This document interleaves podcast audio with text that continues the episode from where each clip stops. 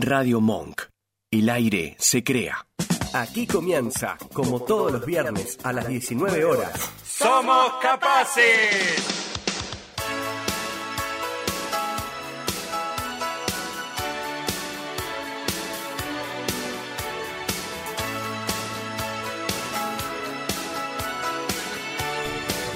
¿Cómo les va? Muy buenas noches, nuevamente aquí en Radio Monk, en el programa Somos Capaces, que te propone ver las igualdades antes que las diferencias. Mi nombre es Juan Bértola y tengo el gusto de estar con este gran y enorme equipo. Inés Bértola.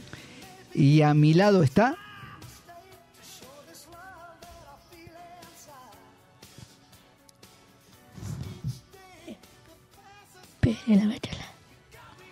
Melina. Acá estoy, acá estoy. ¿Cómo Hola, le va, Meli? ¿Qué tal, Meli? ¿Cómo anda, Meli? Bien, ¿cómo estás? Bien. ¿Todo bien? Sí, todo bien, súper cansada, un montón de trabajo. Un montón de trabajo. ¿Qué tul? ¿En la casa o en, en el ámbito en laboral? trabajo y acá, y acá también. Ah, claro. Oh, bien. Sí, y sí. Muy bien, bueno, me alegro. Y mi coequiper, Buenas tardes, equipo. Buenas tardes, estimadísimos oyentes. Carlos. Esquino. ¿cómo le va, Mía? ¿Cómo anda, mía? Bien, bien, todo bien. ¿Cómo están ustedes? ¿Bien? Muy bien. ¿Con frío? bien. Sí. Sí, sí, por supuesto, a todo. Es el frío mía. Sí, hoy tenemos... Ah, ¿Quiere vender algo? Tengo una editorial sobre el CUT. Una editorial sobre el CUT. Hoy, si el tiempo lo permite, a pedido de la gente, la Pochoclera Film. Muy bien. ¿Usted, Val? Sí, yo tengo eh, Somos Capaces por el Mundo y la editorial del tiempo. Y, ¿Y ¿Está bien? Bien, y algunas, ¿Qué más y algunas preguntitas. ¿Qué más quiere? Algunas Eh, preguntas. Bueno, empecemos que tenemos Pero cómo no. una invitada de lujo, ¿eh? Qué lujo, ¿eh? Ahora, en Somos Capaces, el editorial del día. Los certificados únicos de discapacidad CUT se expedirán sin vencimiento, pero, atento a esto, pero sujeto a instancias de actualización. ¿Sí? ¿Se la amplió? Sí. La resolución 322-2023, publicada en el Boletín Oficial, establece en su artículo primero que el certificado único de discapacidad se otorgará sin sujeción a plazo temporal alguno, manteniendo plena vigencia y validez mientras que los criterios certificantes se mantengan de conformidad con los lineamientos y condiciones emanadas del anexo. Dicho anexo establece que el CUT se otorgará sin sujeción a plazo temporal, atento a esto, pero sujeto a instancias de actualización. Por lo tanto, se dispone que el cambio de modalidad de renovación a actualización supone una reducción de los requisitos documentales respaldatorios, lo que aliviana notablemente la carga administrativa de la gestión del trámite. Con respecto a las instancias de actualización, tendrá lugar en el plazo determinado por las juntas evaluadoras interdisciplinarias al momento de la certificación y o de la instancia de actualización inmediatamente anterior. Ese plazo no, debe ser- no deberá ser menor a 5 ni mayor a 15 años. Es importante destacar que mientras el trámite de actualización no se realice, se prevé la suspensión de los efectos derivados del CUT. Upa. Muy bien. Este tema eh, lo volvemos a tratar, ya lo hemos tratado en varias ocasiones. Creo que fuimos uno de los primeros que apenas salió la disposición, la resolución, ya lo, Lo eh, tocamos. lo tocamos. Eh, lo tocó primero la licenciada Mariana Pérez, que es de la discapacidad de Vicente López, y después Exacto. lo tocó la profesora Daniela Vestoso de Lincoln. Aparte también lo tocó la señora Patricia González, Sí, señor. Y este muchas ONG todavía todavía no han interpretado bien la resolución siguen pensando que no hay vencimiento en el en el CUT este, estos profesionales y nosotros lo hemos dicho recién este, vos Carlos leíste la resolución Exacto. que dice de actualizar Actualizar. este, se cambió esa palabra de vencimiento por la palabra actualizar. Si vamos al diccionario, es simple. ¿eh? Si uno no interpreta las palabras o tiene duda, va si no pregunta, como debieron haber preguntado a la gente que tiene duda, ¿qué es actualizar? Si usted va al diccionario y ve sinónimo de actualizar, le dice renovar. Ya con eso Ya está. suficiente. Renovar, modificar y restablecer. Significa que usted tiene que, se actualiza una fecha, la renueva otra fecha. Porque si no hay vencimiento, estamos completamente seguros, y como lo dice la resolución, cuando usted va después de esa fecha de vencimiento, porque usted cree que no tiene que renovar, no tiene que hacer un nuevo vencimiento, no le van a dar las prestaciones porque van a considerar que el CUT está ven- Vencido. vencido. Es así. Ajá. Tal cual. Usted, y, y Inés, este, tuvo un caso que me lo contó de una mamá Mm, que fue a renovar el, el CUT al CUT, sí. y, se, lo, y se lo dieron por cinco años. Cinco años, sí. Y yo me enteré, por otro lado, de otra mamá que le, le dieron por 10 años. Sí. Mm, Pero se lo renovaron la, la fecha. Exacto. Porque esa mamá, el de, el de cinco años, había ido a la obra social a hacer y le dijeron que ya estaba vencido. sí. Ella le dijo, no, no está vencido, tiene vencimiento. Dijeron, no, señora. Usted tiene que actualizar la fecha. Usted actualiza la fecha y sigue con los tratamientos correspondientes. Así que este, quedamos igualmente a entera disposición para los que tienen alguna Alguna- duda. alguna duda eh, y lo- tomar en contacto con los con- profesionales Sí, este, seguro. Hay que correspondientes. Sí. ¿Qué más? Eh, Carlos, ¿tiene Bueno, alguna otra cosita? No, alguna Ah, pre- sí, pregúntele, ya que está acá. Ya que está ahí. Sí. está. Melina, vos me podrás decir cómo se comunica la gente con la radio.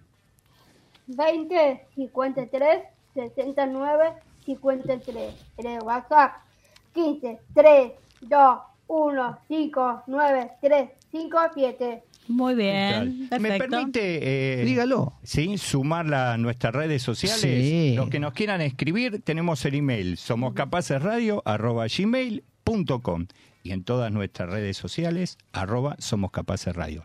Twitter, Facebook and Instagram.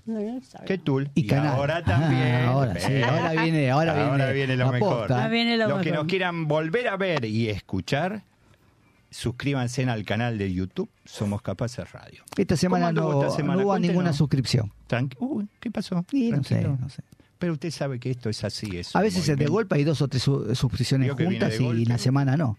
Sí. La marea viene de golpe. Igualmente los, eh, los que no ven, como siempre, mantenemos el promedio. Exacto.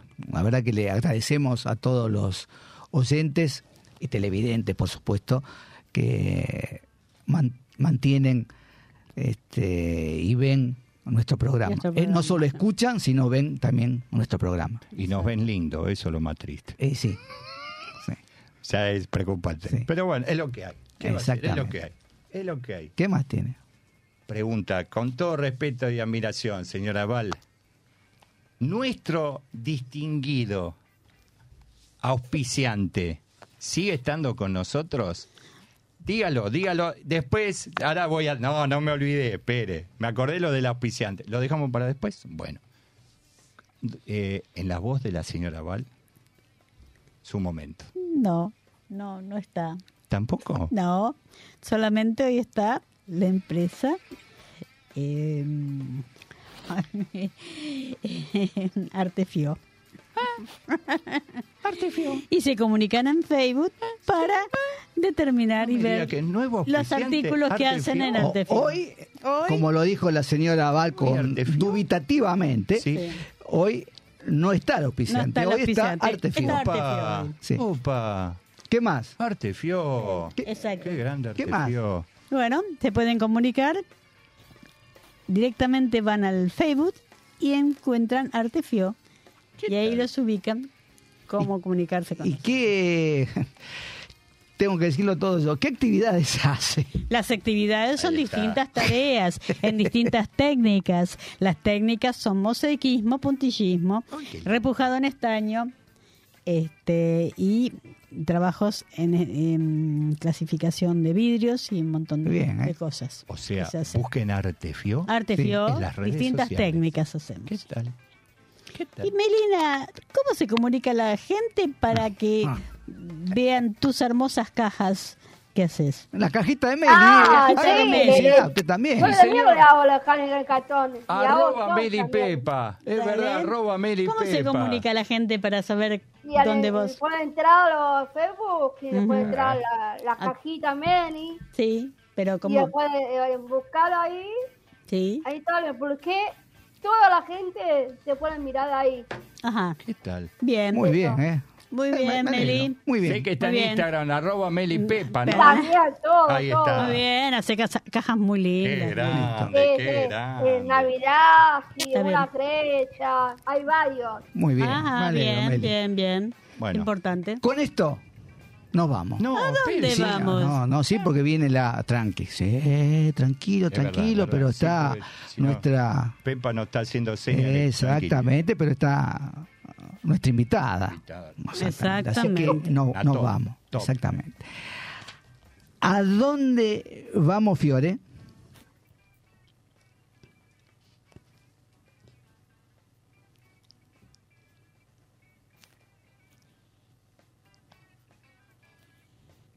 ¿A dónde vamos?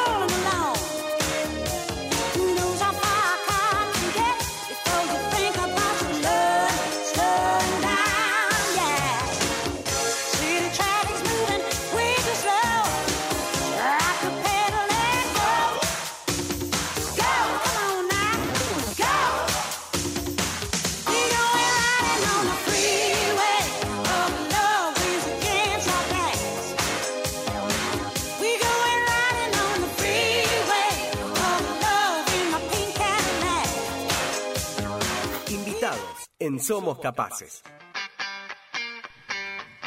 Volvimos, Volvimos. ¿sí? Hoy con una- volvimos con, uh, sí, con una gran invitada. Una ¿eh? gran Invitada invitada. tenemos hoy.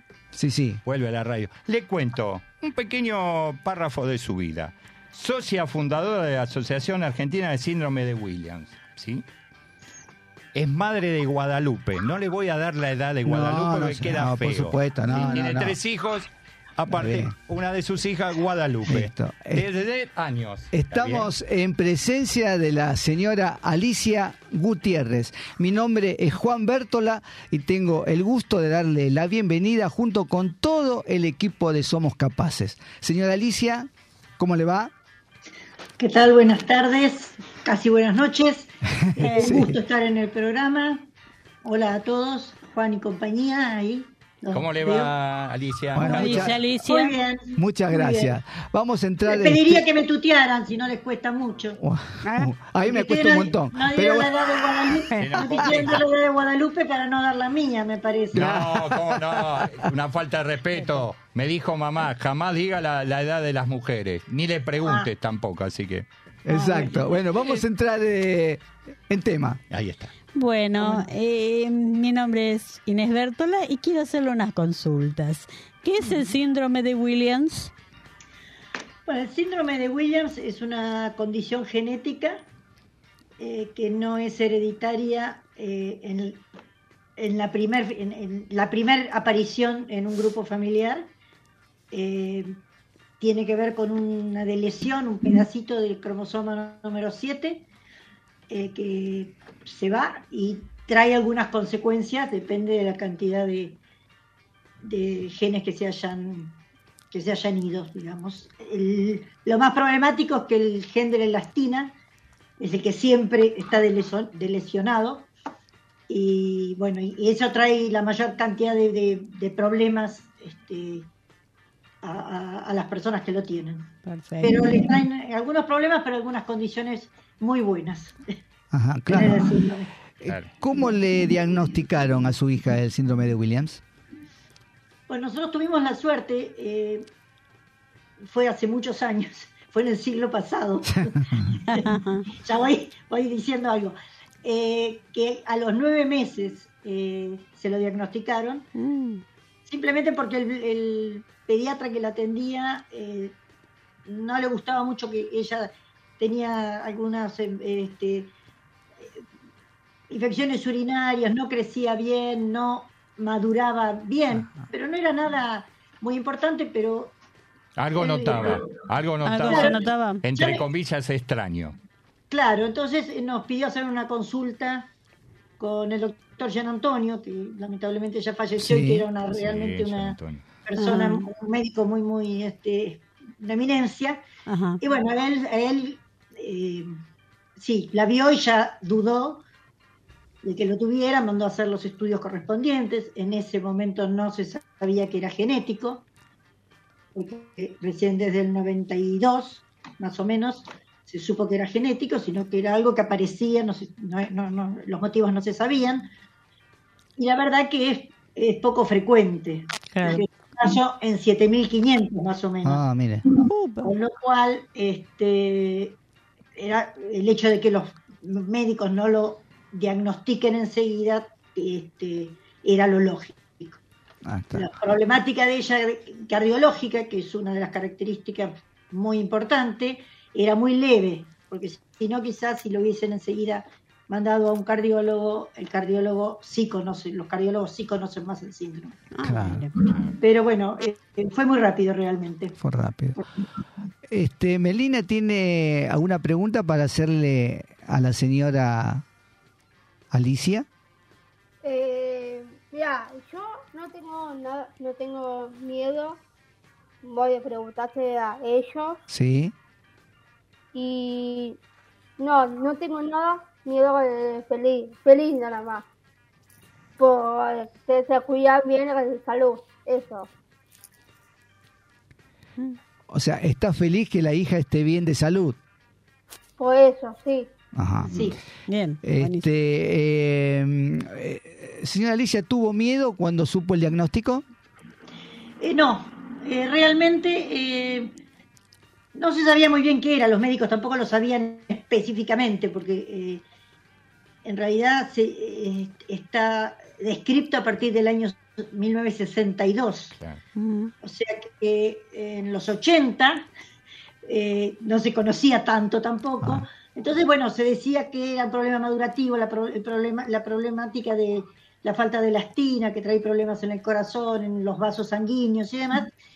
pero no había mucha aclaración de qué podía eh, ser. Y quizás por mi manera de ser también, este, eh, lo tomé como, bueno, ya el, el- el- el ir viendo, el ir tratando día a día qué era lo que ella necesitaba y, y- y salir este, así eh, para, hacer, para ayudarla a salir adelante. Claro. Así que bueno, eh, no, no, no, no me. No llegué a ponerme mal. Y mi marido tampoco. Claro. Así que yo considero que eso es importante, eh, o es bueno, yo lo hice porque me salió así de, de adentro, porque no se pierde tiempo en eh, estimular y hacer lo que hay que hacer, ¿no? Si uno se pone mal o se cierra o niega, o hay mucha gente que lo niega en tantos Sí, años en la asociación, seguro. he visto eso. Y se hace mal uno y hace mal al- Al a, su, a- a- hija ¿no? O a los hijos. Eh, no lo hace, la gente que, que lo niega no lo hace, lo hace porque le sale así, no, no, es que Sí, seguro, no. Claro, seguro, bien. eso no. Pues yo digo, se pierde tiempo, pero bueno, no, no es que lo hagan a propósito, así Claro. que... Es que uno no sabe cuando viene la noticia cómo tomarla. Claro, de ¿Se qué entiende? manera. Claro. Y yo, eh, en ese momento cuando llegó la noticia, yo ya estaba embarazada de mi otra hija. Ah, mira. mire usted. O sea, que ahí me quedó la duda después qué podía ser, porque como no se sabía si era genético o no, pero tampoco me, no, no, no, no, lo tam- no me preocupé, me, me ocupé en realidad. Exactamente. Ah, Eso es lo bien. importante. Eso es lo importante. Y a partir de ahí, de ah, saber el diagnóstico, ¿cómo fue el manejo y el tratamiento? Bueno, eh, vuelvo a, a repetir que fueron muchos años atrás, con lo cual no había la misma estimulación que hay ahora. O sea, el tema de estimulación temprana, que era muy necesaria, no había tantos profesionales que hicieran eso. Eh, no existía en la Argentina, por ejemplo, la carrera de psicomotricista, ella tenía quien lo, hacía, pero no, por un profesional con ese, título. Y así, en realidad, este, yo sigo diciendo que tuve suerte, porque este, el pediatra pidió enseguida la consulta y, y se pudo diagnosticar. Después, el mismo pediatra me recomendó una, una psicopedagoga que empezó a los 17 meses de Guadalupe a trabajar con ella y, seguí, y siguió con ella muchos años. Eh, tuve suerte de los profesionales que, que nos acompañaron, porque eh, no tuve que cambiar, ¿no? no tuve esa cosa de, uy, no me gusta o Busco no me gustó tanto, quiero buscar otra opinión. Como que notó que los no profesionales estaban comprometidos. Sí, sí, sí, por suerte sí. Eh, eso yo creo que, que- que ayudó mucho porque cuando uno empieza a dudar del profesional ya es complicado, ¿no? Se complica un poco. Sí. Pero bueno, eh, no fue no fue el mío el caso, eh, el caso mío, pero eh, sí he visto, por eso yo- tengo eh, 20 años en la asociación y mi teléfono está desde entonces a disposición del que este, el que quiere y entonces he conversado con muchas familias que se enteraban y llamaban y he visto a veces, bueno, eh, problemas en donde los profesionales eh, no actuaban de la misma manera y, y demás. Entonces eso siempre demora y a uno no le hace bien, ¿no? Seguro.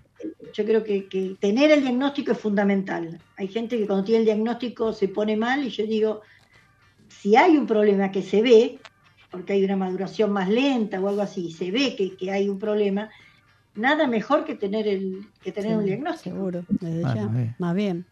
Uno empieza, empieza a caminar, un- un, digamos, sabe por dónde camina, ¿no? sí. Eh, Eh, díganos, ¿cuáles son las características del síndrome de Williams?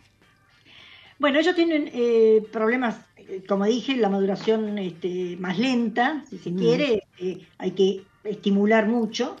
Tienen problemas psicomotrices, sobre todo en la parte de psicomotricidad fina.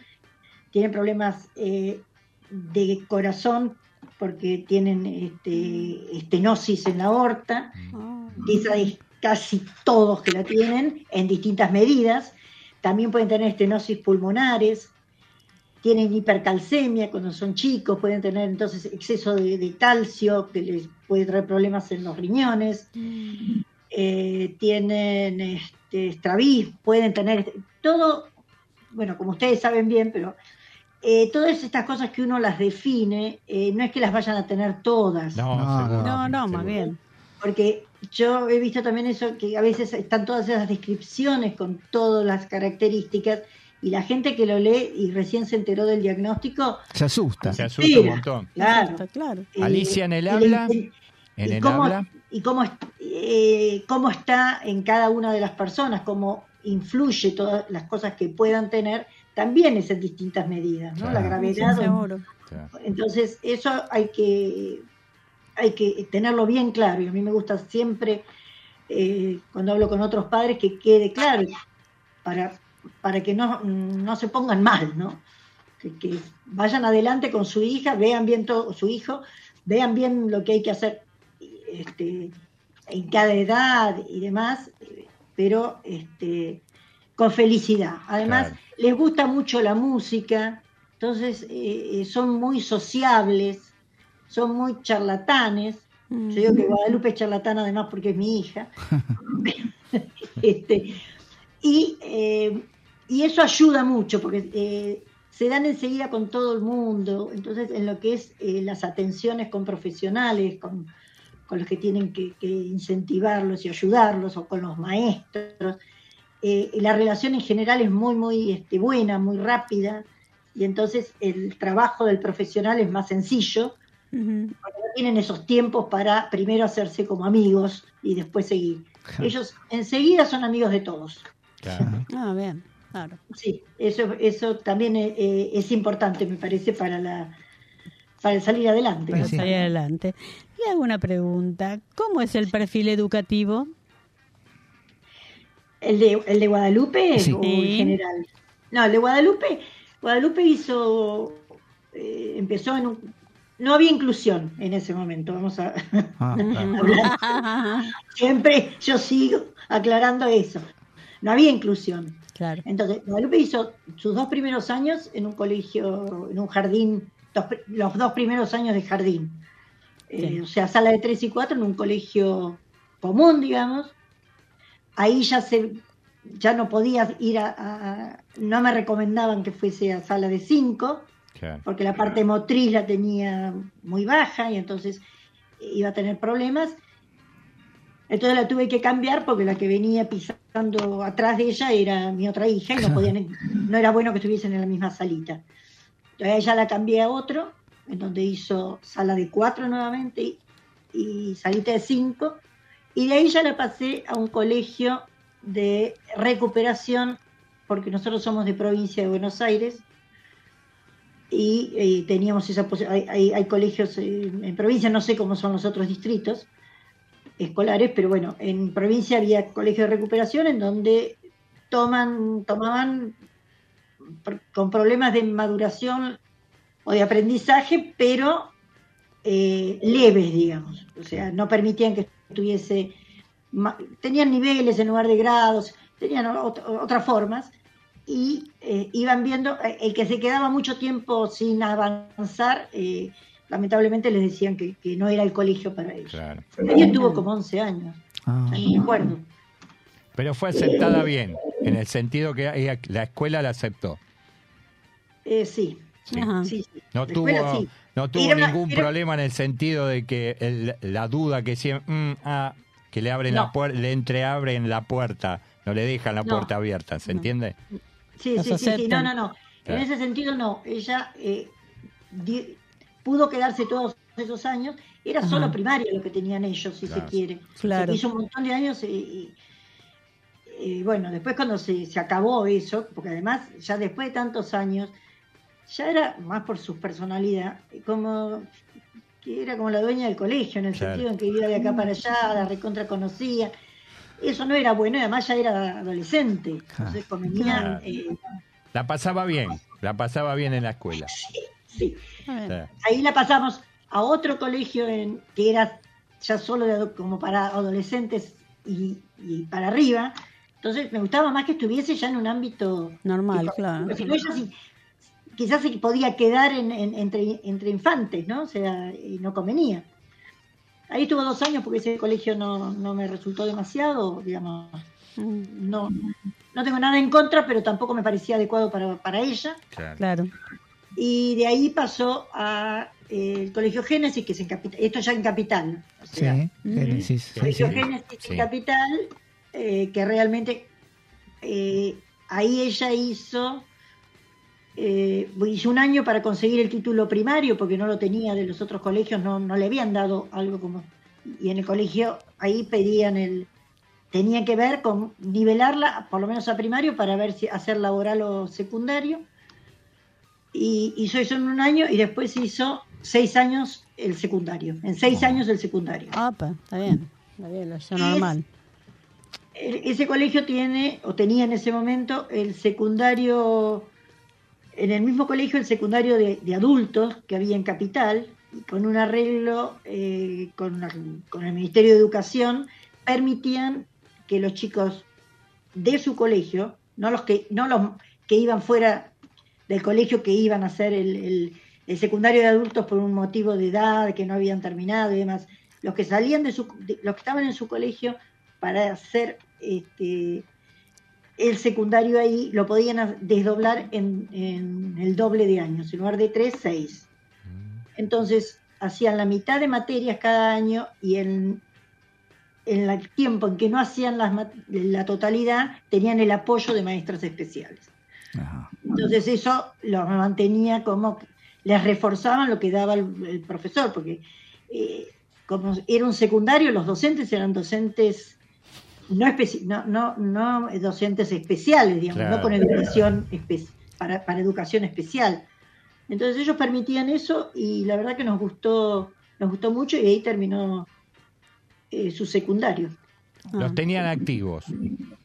Sí, sí, sí. Ella, además ella se sentía muy contenta porque había gente que no era del colegio, que ella decía que esos eran los que estaban incluidos en su colegio. Claro. Claro. Como el colegio Claro. era de ella. Ay, Sí. Claro. Estos eran los que se incluían. Y había gente may- eh, mayor, ellas eh, en general se llevan muy bien con las personas mayores, Ah, mejor que con los de la edad, les gusta más este, eso. Entonces ella estaba contenta porque aparte por él algo sabía ella de computación o algo así que hacía en casa y ella podía dar cátedra. Eh, consultita. Sí. ¿Quién trata el síndrome de Williams? ¿Cómo? ¿Quién trata el síndrome de Williams? Bueno, el síndrome de Williams, eh, nuestro gran problema como asociación es hacerlo conocer, porque Ah, y sí. dado que es tan poco frecuente, sé que hay cosas que son menos frecuentes, pero bueno, para uno es muy poco frecuente. Muy frecu- claro. Los Sí, profesionales eh, no los conocen bien, o sea, de ahí viene el, el problema del diagnóstico Ajá. y este, eh, el que lo trata, te- los que lo tienen que tratar son cardiólogos, neurólogos, pero dependen los problemas. Guadalupe en ese sentido no ha tenido, al neurólogo fue dos veces y nada más, y, y de chica, como para ver si había algo que hacer, y me dijeron, no, estimulación, estimulen, estimulen y sigan adelante, pero sí, también después están endocrinólogos, Mm. eh, es muy, tienen una dentición horrible, o sea que odontólogos este, son más- Primordial. Tiene que ¿eh? estar ahí. Primordiales. Claro, este, Bueno. y en realidad hay muchas especialidades que, que pueden llegar, eh, nefrólogos, Nefrólogos, ajá. sí, gastroenterólogos, porque ellos tienen el, el tema de la elastina, que es este, el que hace que los músculos sean, son un poco flojitos, o sea, la- Ujú. hipo- tienen hipotonía, pero no es solo tardaron en caminar porque son hipotónicos, son, tienen poca fuerza en las piernas, así, no, todos los músculos son un poco laxos. Claro. Entonces, eh, los intestinos también, la vejiga también, entonces tienen eh, problemas debido a todo eso, ¿no? Claro. Pero no es eh, mi queja que eh, con los médicos en general es que esto los que lo conocen más son los pediatras, o sea, el cardiólogo Los que, pediatra. tra- el los que lo trabajan más, ¿no? ¿Y Sí. qué hacemos cuando llegan a la adultez? Sí. Empezamos a explicarle otra vez a los médicos Mm. de qué se trata el síndrome de Williams, pero nosotros somos padres, Claro. Claro. Claro. podemos Sí, sí, sí, sí. explicarles a ellos. No, no, no, está bien. El día a Para- día. Se Para tener explicar el día a día. orientación a quienes hay que eh, concurrir para que los traten, ¿no? Claro, en los, en los hospitales de niños eh, conocen el síndrome, Sí. a veces no se diagnostica bien, porque cuando son chiquitos no, no, no se nota tanto, por más que tienen una fase particular, ¿eh? se parecen más entre ellos que, este, que con sus hermanos.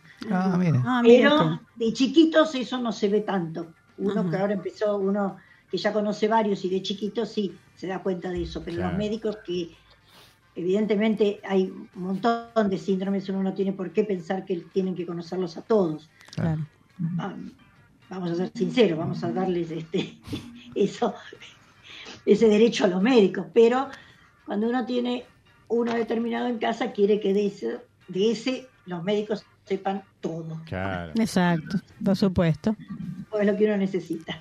Que les quede la duda y que se. ¿no? Se oriente. Que, se que traten de, de orientarse en el, bien. síndrome que pueden llegar a tener. Exacto. Claro, lo que pasa es que eh, hay médicos, lamentablemente, eh, que niegan, sobre todo cuando eh, uno quiere explicar un poco, no les gusta que el padre como que sepa más. No es que uno sepa más de, de lo médico, pero hay cosas que uno ya tiene más sabidas. Entonces, Ya lo tiene incorporado al día a día. Claro. Y por la Claro, experiencia que uno adquiere. Va sí, por supuesto, y cómo se va informando cada uno, los padres, de, lo, de lo que les sucede.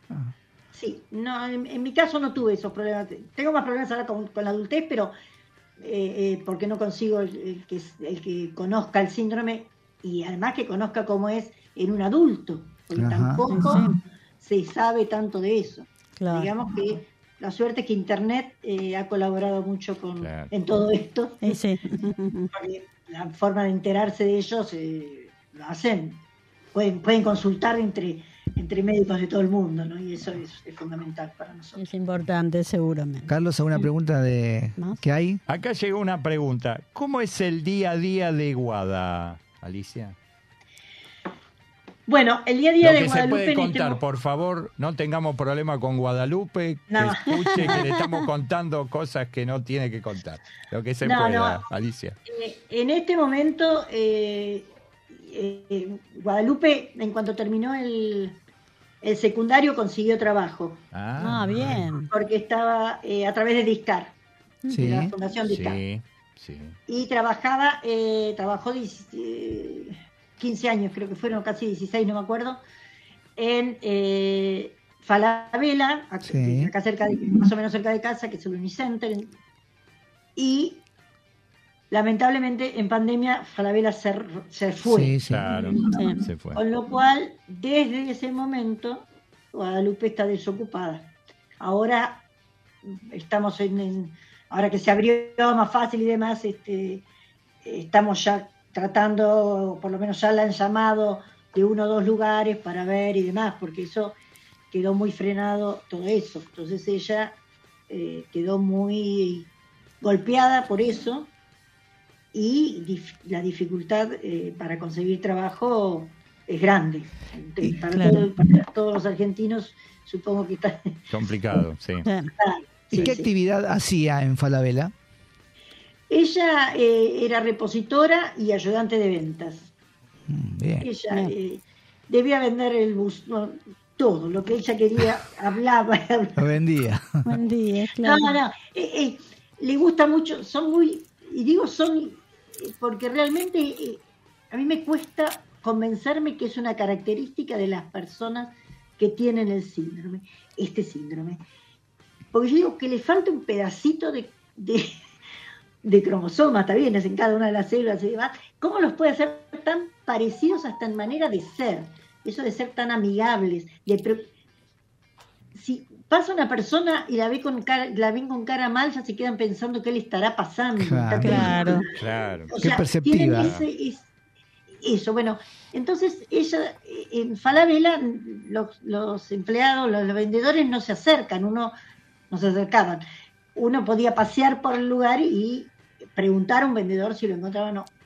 Ella se acercaba, preguntaba, y después, bueno, este, en realidad venta, no estaba como vendedora, era ayudante, pero igual ella se, y repositora, le gustaba todo eso. Claro, le gustaba lo que hacía.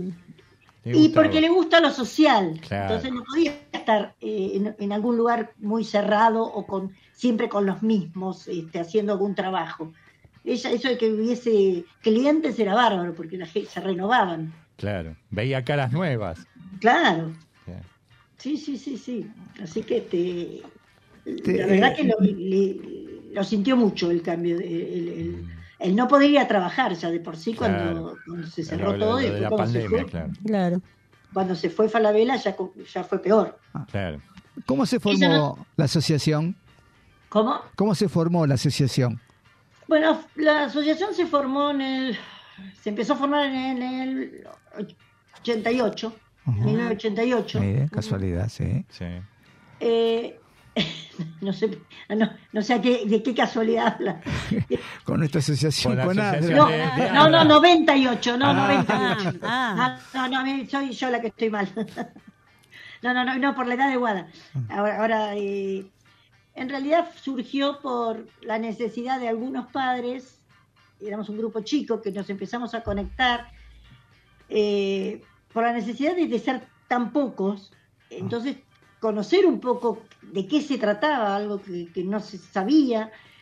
Eh, yo tuve otra suerte que tuve es encontrar otra, otra otro chico con síndrome con síndrome de Williams en el colegio donde iba Guadalupe, lo que, donde hizo esos 11 años.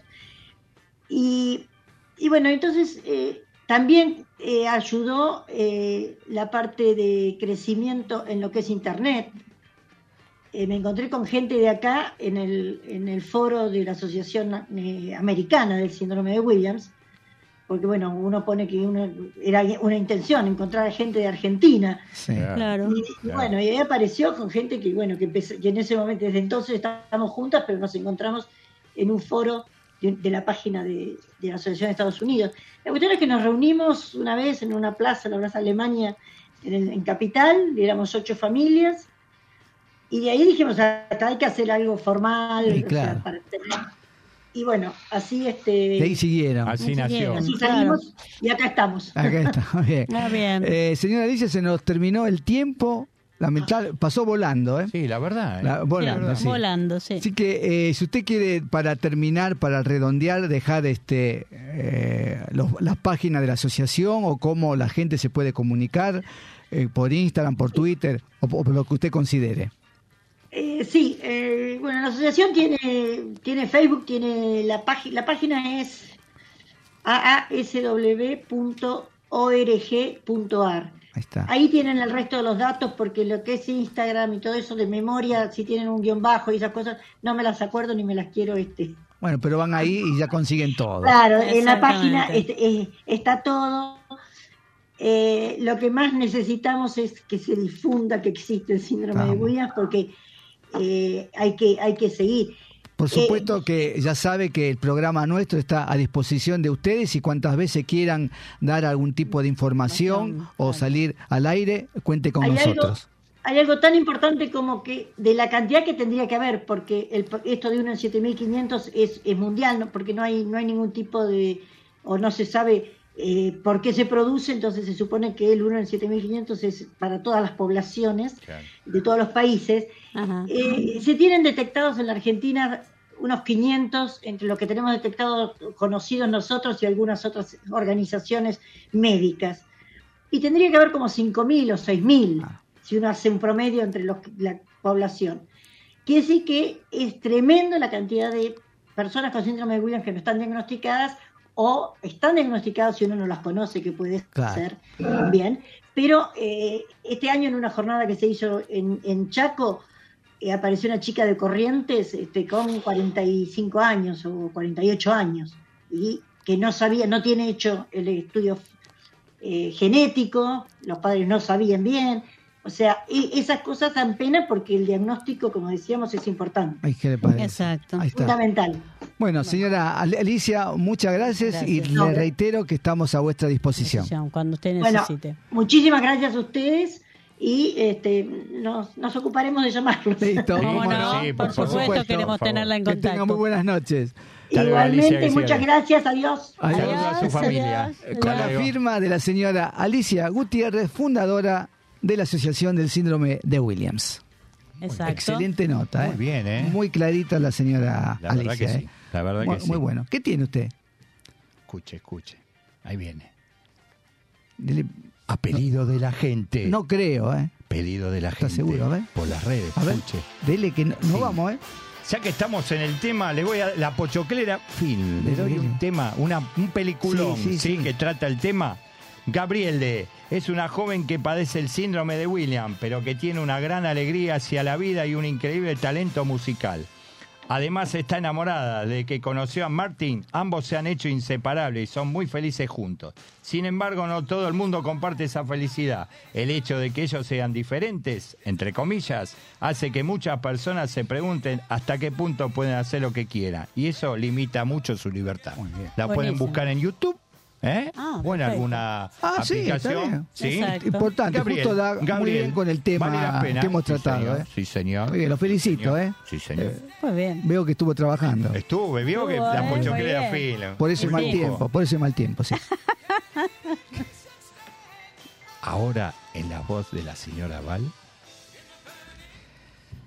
somos capaces por el mundo.